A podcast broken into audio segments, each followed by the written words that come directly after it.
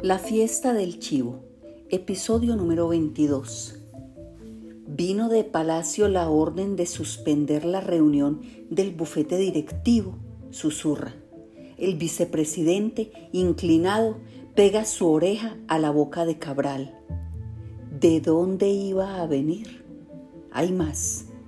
Se suspenden todas las comisiones en las que participas. La directiva dice, hasta que se regularice la situación del presidente del Senado. Queda mudo. Ha ocurrido. Está ocurriendo aquella pesadilla que, de tanto en tanto, venía a lastrar sus triunfos, sus ascensos, sus logros políticos, lo han indispuesto con el jefe. ¿Quién te la transmitió, mono? La cara mofletuda de Quintana se contrae inquieta y Cabral entiende por fin de dónde viene lo de mono. Va a decirle el vicepresidente que no puede cometer esa infidencia Bruscamente se decide. Henry Chirinos vuelve a tomarlo del brazo. Lo siento, cerebrito, no creo que pueda hacer mucho, pero si algo puedo, cuenta conmigo. ¿Te dijo Chirinos de qué me acusan? Se limitó a transmitirme la orden y a aperorar. No sé nada soy el modesto mensajero de una decisión superior. Tu papá sospechó siempre que el intrigante fue Chirinos, el constitucionalista Beodo, recuerda la tía Adelina. Ese gordo negorusco y asqueroso fue uno de los que mejor se acomodó, la interrumpe Lucindita de cama y mesa de Trujillo y terminó de ministro y embajador de Balaguer. ¿Ves cómo es este país, Uranita? Me acuerdo mucho de él. Lo vi en Washington hace unos años, de embajador, dice Urania. Iba mucho a la casa cuando yo era niña. Parecía íntimo de papá. Y de Aníbal y mío, añade la tía Adelina. Venía aquí con sus salamerías, nos recitaba sus versitos, andaba todo el tiempo citando libros, posando de culto. Nos invitó al country club una vez. Yo no quería creer que hubiera traicionado a su compañero de toda la vida. Bueno, la política es eso, abrirse camino entre cadáveres. El tío Agustín era demasiado íntegro, demasiado bueno, por eso se ensañaron con él. Lucindita espera que la corrobore, pero protesté también por esa infamia. Pero Urania no tiene fuerzas para simular. Se limita a escucharla con aire compungido. En cambio mi marido, que en paz descanse, se portó como un caballero. Dio a tu papá todo su apoyo lanza una risita sarcástica a la tía Adelina. Vaya con el Quijote. Perdió el puesto en la tabacalera y jamás volvió a encontrar trabajo. El loro Sansón revienta otra vez en una catarata de gritos y ruidos que parecen improperios. ¡Calla, marmota! lo riñe Lucindita. Menos mal que no hemos perdido el humor, muchachas, exclama Manolita localízame al senador Henry Chirinos y dile que quiero verlo de inmediato, Isabel, ordena el senador Cabral. Entrando a su despacho y dirigiéndose al doctor Goico. Por lo visto, es el cocinero de este enredo. Se sienta en su escritorio, se dispone a revisar de nuevo la agenda del día, pero toma conciencia de su situación ¿Tiene sentido firmar cartas, resoluciones, memorándums, notas como presidente del Senado de la República? Es dudoso que lo siga haciendo. Lo peor, dar síntomas de desaliento ante sus subordinados. Al mal tiempo, buena cara. Toma el legajo y está empezando a releer el primer escrito cuando advierte que Parisito sigue allí. Las manos le tiemblan. Señor presidente, yo quisiera decirle, balbucea, roto por la emoción, pase lo que pase, estoy con usted, para todo. Sé lo mucho que le debo, doctor Cabral. Gracias, Goico. Tú eres nuevo en este mundo y verás cosas peores. No te preocupes. Capearemos esta tempestad y ahora a trabajar. El senador Chirinos lo espera en su casa, señor presidente. Isabelita entra al despacho hablando. Contestó él mismo. ¿Sabe qué me dijo?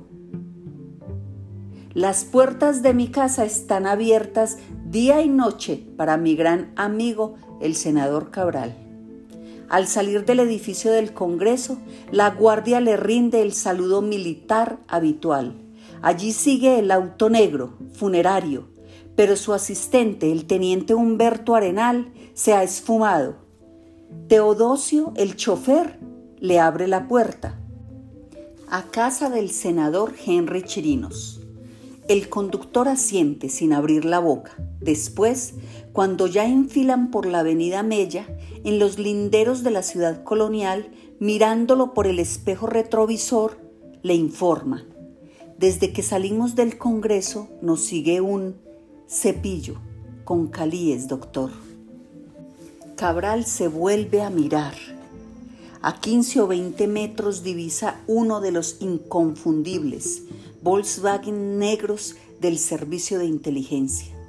En la luminosidad cegadora de la mañana no puede distinguir cuántas cabezas de calíes hay dentro.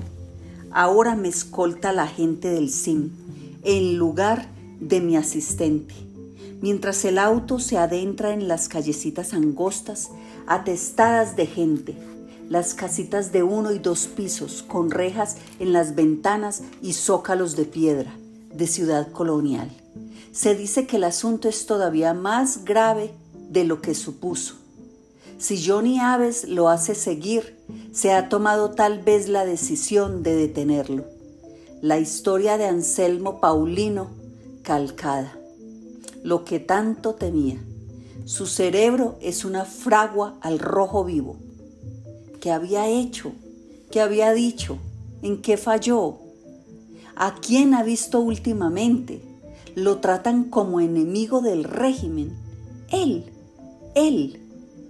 El automóvil se detuvo en la esquina de Salomé, Ureña con Duarte y Teodosio se baja a abrirle la puerta. El cepillo se estacionó a pocos metros, pero ningún calíe descendió. Estuvo tentado de acercarse a preguntarles por qué seguían al presidente del Senado pero se contuvo. ¿De qué serviría ese desplante con unos pobres diablos que obedecían órdenes? La vieja casa de dos pisos, con balconcito colonial y ventanas con celosías del senador Henry Chirinos, se parecía a su dueño. El tiempo, la vejez, la incuria, la habían contrahecho, vuelto asimétrica, se anchaba excesivamente a media altura, como si le hubiera crecido una panza y fuera a reventar. Debía de haber sido en tiempos remotos una noble y recia mansión. Estaba ahora sucia, abandonada y parecía a punto de desmoronarse. Manchas y lamparones afeaban los muros y de sus techos colgaban telarañas. Apenas llamó, abrieron. Subió unas escaleras que crujían de pasamanos grasientos. Y en el primer rellano, el mayordomo le abrió una chirriente puerta de cristales. Reconoció la nutrida biblioteca, los pesados cortinajes de terciopelo, altos anaqueles repletos de libros, la mullida alfombra descolorida, los cuadros ovalados y los hilos plateados de las telarañas que delataban las lanzas de luz solar que penetraban por los postigos. Olía a viejo, humores rancios, hacía un calor infernal, esperó a Chirinos de pie.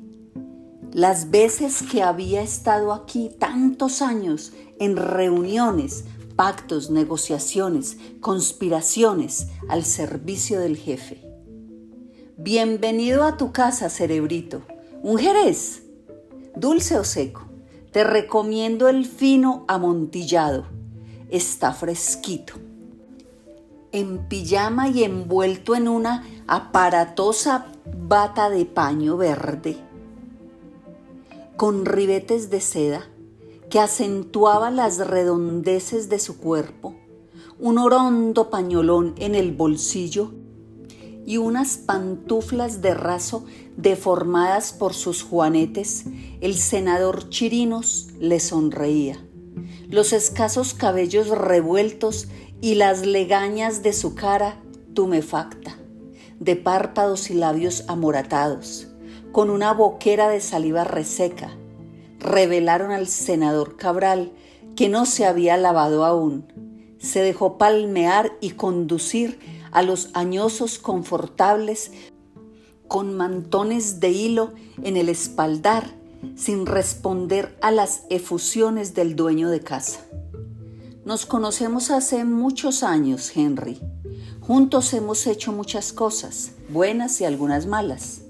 No hay dos personas en el régimen que hayan estado tan unidas como tú y yo. ¿Qué ocurre? ¿Por qué se me está cayendo encima el cielo desde esta mañana? Debió callarse, porque entró en la habitación el mayordomo, un viejo mulato tuerto, tan feo y descuidado como el dueño de casa, con una jarrita de cristal en la que había vaciado el jerez y dos copitas.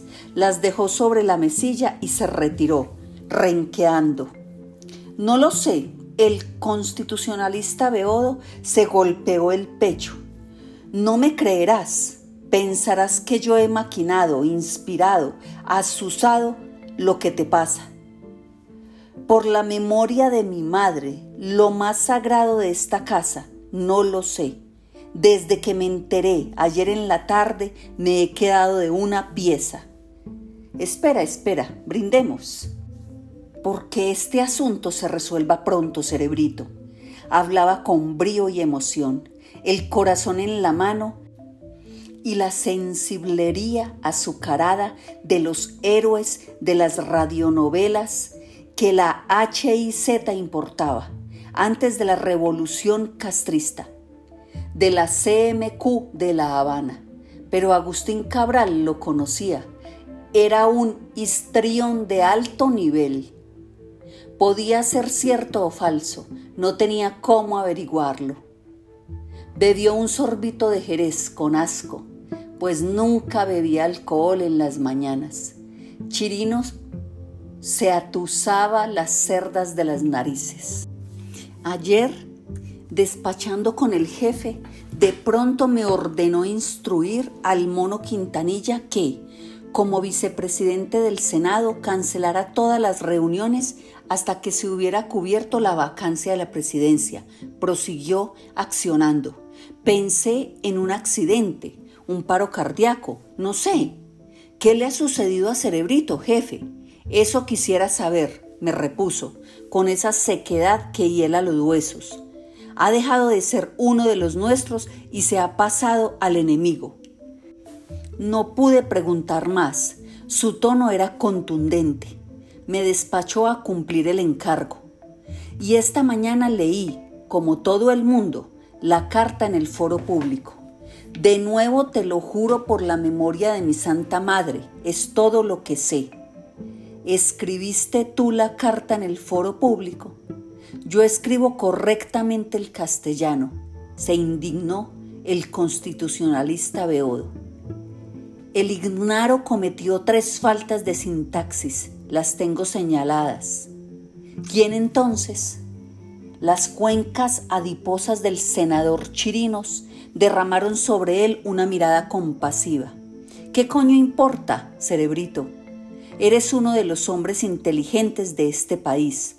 No poses de pendejo conmigo, que te conozco desde muchacho. Lo único que importa es que has enojado al jefe por algo. Habla con él, excúsate, dale explicaciones. Haz propósito de enmienda, reconquista su confianza. Cogió la jarrita de cristal, volvió a llenar su copa y bebió. El bullicio de la calle era menor que en el Congreso por el espesor de los muros coloniales o porque las angostas calles del centro ahuyentaban los automóviles.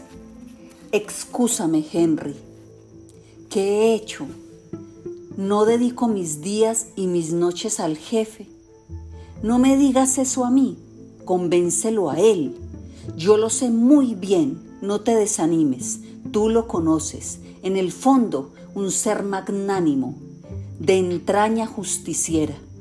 Si no fuera desconfiado, no hubiera durado 31 años. Hay una equivocación, un malentendido. Debe aclararse. Pídele audiencia. Él sabe escuchar. Hablaba meneando la mano, refocilándose con cada palabra que expulsaban sus labios cenizos. Sentado, parecía aún más obeso que de pie.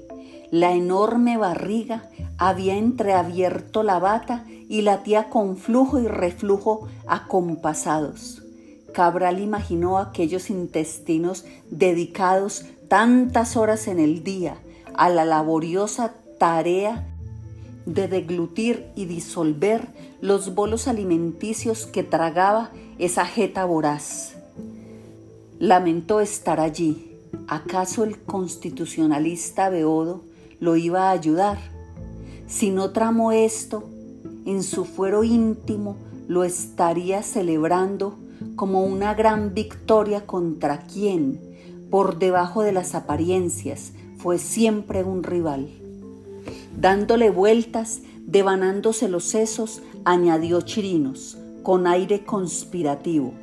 He venido a pensar que tal vez la razón sea la desilusión que produjo al jefe la negativa de los obispos a proclamarlo benefactor de la Iglesia Católica. Tú estabas en la comisión del fracaso.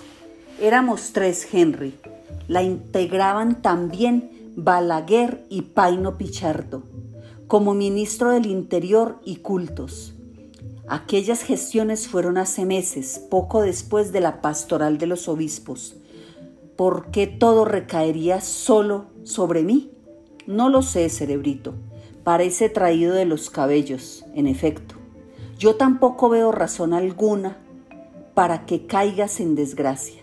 Sinceramente, por nuestra amistad de tantos años, hemos sido algo más que amigos Hemos estado juntos detrás del jefe en todas las decisiones que han transformado este país. Somos historia viviente. Nos pusimos zancadillas, nos dimos golpes bajos, hicimos trampas para sacar ventaja el uno del otro, pero la aniquilación parecía excluida. Esto es otra cosa. Puedo terminar en la ruina, el descrédito, en la cárcel, sin saber por qué, si has fraguado todo esto, felicitaciones, una obra maestra, Henry. Se había puesto de pie, hablaba con calma, de manera impersonal, casi didáctica. Chirino se incorporó también, recostándose sobre uno de los brazos del sillón para izar su corpulencia. Estaban muy juntos, casi tocándose. Cabral vio un cuadrito en la pared, entre los estantes de libros, que era una cita de Tagore.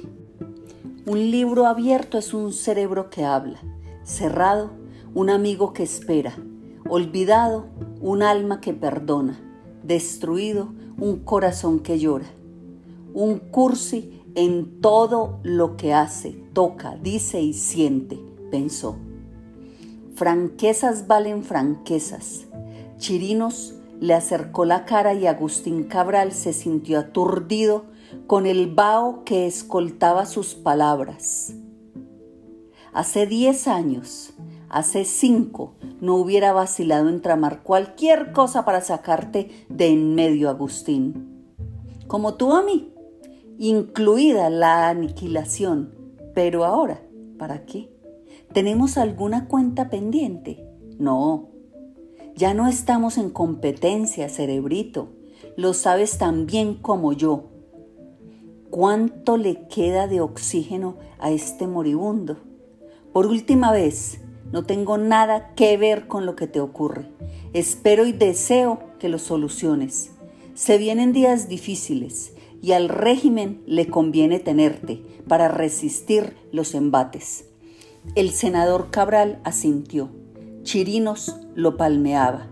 Si voy donde los calíes que me esperan abajo y les cuento lo que has dicho, que el régimen se asfixia, que es un moribundo, pasarías a hacerme compañía, murmuró, a modo de despedida. No lo harás, se rió la gran jeta oscura del dueño de casa. Tú no eres como yo, tú eres un caballero. ¿Qué ha sido de él? pregunta Urania. Vive. La tía Adelina lanza una risita y el loro Sansón, que parecía dormido, reacciona con otra sarta de chillidos. Cuando calla, Urania detecta el acompasado chas chas de la mecedora que ocupa Manolita. La hierba mala no muere, explica su tía, siempre en su misma guarida de ciudad colonial. En Salomé, Ureña con Duarte. Lucindita lo vio hace poco, con bastón y zapatillas de levantarse, paseándose por el Parque Independencia. Unos chiquillos corrían detrás de él gritando, El cuco, el cuco, se ríe Lucinda. Está más feo y asqueroso que antes. Tendrá más de 90, ¿no? Ha pasado ya el tiempo prudente de sobremesa para despedirse. Urania no se ha sentido cómoda en toda la noche, más bien tensa, esperando una agresión estas son las únicas parientes que le quedan y se siente más distante de ellas que de las estrellas. Y comienzan a irritarla los grandes ojos de Marianita clavados en ella. Esos días fueron terribles para la familia. Vuelve a la carga la tía Adelina. Yo me acuerdo de mi papá y el tío Agustín secreteándose en esta sala, dice Lucindita, y tu papá diciendo, pero Dios mío, ¿qué he podido hacerle al jefe para que me maltrate así? La calla un perro que ladra desaforado en las cercanías. Le responden dos, cinco más. Por un pequeño tragaluz en lo alto de la habitación, Urania divisa la luna, redonda y amarilla, espléndida. En New York no había lunas así, lo que más lo amargaba era tu futuro. Si a él le pasaba algo. La tía Adelina tiene la mirada cargada de reproches. Cuando le intervinieron las cuentas bancarias, supo que no tenía remedio. Las cuentas bancarias, asiente Urania. Fue la primera vez que mi papá me habló. Ella se hallaba ya acostada y su padre entró sin llamar. Se sentó al pie de la cama en mangas de camisa, muy pálido. Le pareció más delgadito, más frágil y más viejo. Vacilaba en cada sílaba. Esto va mal, mi hijita. Tienes que estar preparada para cualquier cosa. Hasta ahora te he ocultado la gravedad de la situación, pero hoy día, bueno, en el colegio habrás oído algo. La niña asintió grave. No se inquietaba, su confianza en él era ilimitada. ¿Cómo podría ocurrirle algo malo a un hombre tan importante? Sí, papi, que salieron cartas contra ti en el foro público, que te acusaban de delitos. Nadie se lo va a creer. ¡Qué bobería! Todo el mundo sabe que eres incapaz de esas maldades. Su padre la abrazó por encima de la colcha. Era más serio que las calumnias del periódico. Lo habían despojado de la presidencia del Senado. Una comisión del Congreso verificaba si hubo malos manejos y defraudación de fondos públicos durante su gestión ministerial. Hacía días lo seguían los cepillos del SIM. Ahora mismo había uno en la puerta de la casa, con tres calíes. La última semana recibió comunicados de expulsión del Instituto Trujilloniano, del Country Club, del Partido Dominicano, y esta tarde, al ir a retirar dinero del banco, el puntillazo. El administrador, su amigo Josefo Heredia, le informó que sus dos cuentas corrientes habían sido congeladas mientras durara la investigación del Congreso. Cualquier cosa puede ocurrir, hijita. Confiscarnos esta casa, echarnos a la calle, la cárcel incluso. No quiero asustarte, puede que nada pase, pero debes estar preparada, tener valor. Lo escuchaba estupefacta, no por lo que decía, por el desfallecimiento de su voz, el desamparo de su expresión, el espanto de sus ojitos.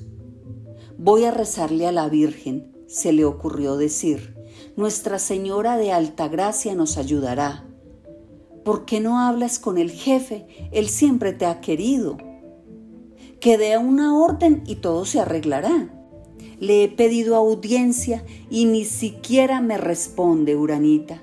Voy al Palacio Nacional y los secretarios y ayudantes apenas me saludan. Tampoco ha querido verme el presidente Balaguer, ni el ministro del Interior, sí, Paino Pichardo. Soy un muerto en vida, hijita. Quizá tengas razón y solo nos quede encomendarnos a la Virgen. Se le quebró la voz, pero cuando la niña se incorporó a abrazarlo, se repuso, le sonrió. Tenías que saber esto, Uranita. Si me pasa algo, anda donde tus tíos, Aníbal y Adelina te cuidarán puede que sea una prueba. Algunas veces el jefe ha hecho cosas así para probar a sus colaboradores. Acusarlo de malos manejos a él, suspira la tía Adelina. Fuera de esa casita de Gascue, nunca tuvo nada, ni fincas, ni compañías, ni inversiones, salvo esos ahorritos, los 28 mil dólares que te fue dando poco a poco mientras estudiabas allá. El político más honrado y el padre más bueno del mundo, Uranita. Y si permites una intrusión en tu vida privada a esta tía vieja y chocha, no te portaste con él como debías. Ya sé que lo mantienes y le pagas la enfermera, pero ¿sabes cuánto lo hiciste sufrir no contestándole una carta, no acercándote al teléfono cuando te llamaba. Muchas veces lo vimos llorar por ti, Aníbal y yo, aquí mismo. Ahora que ha pasado tanto tiempo, ¿se puede saber por qué, muchacha? Urania reflexiona, resistiendo la mirada admonitiva de la viejecita encogida como un garabato en su sillón. Porque no era tan buen padre como crees, tía Adelina, dice al fin. El senador Cabral hizo que el taxi lo dejara en la clínica internacional, a cuatro cuadras del servicio de inteligencia, situado también en la Avenida México al dar la dirección al taxi, sintió un prurito extraño, vergüenza y pudor y, en vez de indicar al chofer que iba al SIM, mencionó la clínica. Caminó las cuatro cuadras sin prisa. Los dominios de Johnny Aves eran probablemente los únicos locales importantes del régimen que nunca pisó hasta ahora el cepillo con calíes lo seguía sin disimulo, en cámara lenta, pegado a la vereda, y él podía advertir los movimientos de cabeza y las expresiones alarmadas de los transeúntes al describir el emblemático Volkswagen. Recordó que, en la Comisión de Presupuesto del Congreso, él abogó en favor de la partida destinada a importar el centenar de cepillos, con los que los calíes de Johnny Aves se desplazaban ahora por todo el territorio en busca de enemigos del régimen. En el descolorido y anodino edificio, la guardia de policías uniformados y civiles con metralletas que custodiaba la puerta detrás de alambradas y sacos de arena, lo dejó pasar sin registrarlo ni pedirle documentos. Adentro lo esperaba uno de los adjuntos del coronel Aves, César Báez, fortachón, comido por la viruela, rizada melena pelirroja, le dio una mano sudada y lo condujo por pasillos estrechos en los que había hombres con pistolas en cartucheras colgadas del hombro o bailoteando bajo el sobaco, fumando, discutiendo o riendo en cubículos llenos de humo, con tableros claveteados de memorándums. Olía sudor, orines y pies. Una puerta se abrió. Allí estaba el jefe del SIM lo sorprendió la desnudez monacal de la oficina. Las paredes sin cuadros ni carteles, salvo a la que daba la espalda el coronel, que lucía un retrato en uniforme de parada. Tricornio con plumas, pechera constelada de medallas, del benefactor. Aves García estaba de paisano, con una camisilla veraniega de mangas cortas y un cigarro humeante en la boca. Tenía en la mano el pañuelo rojo que Cabral le había visto muchas veces.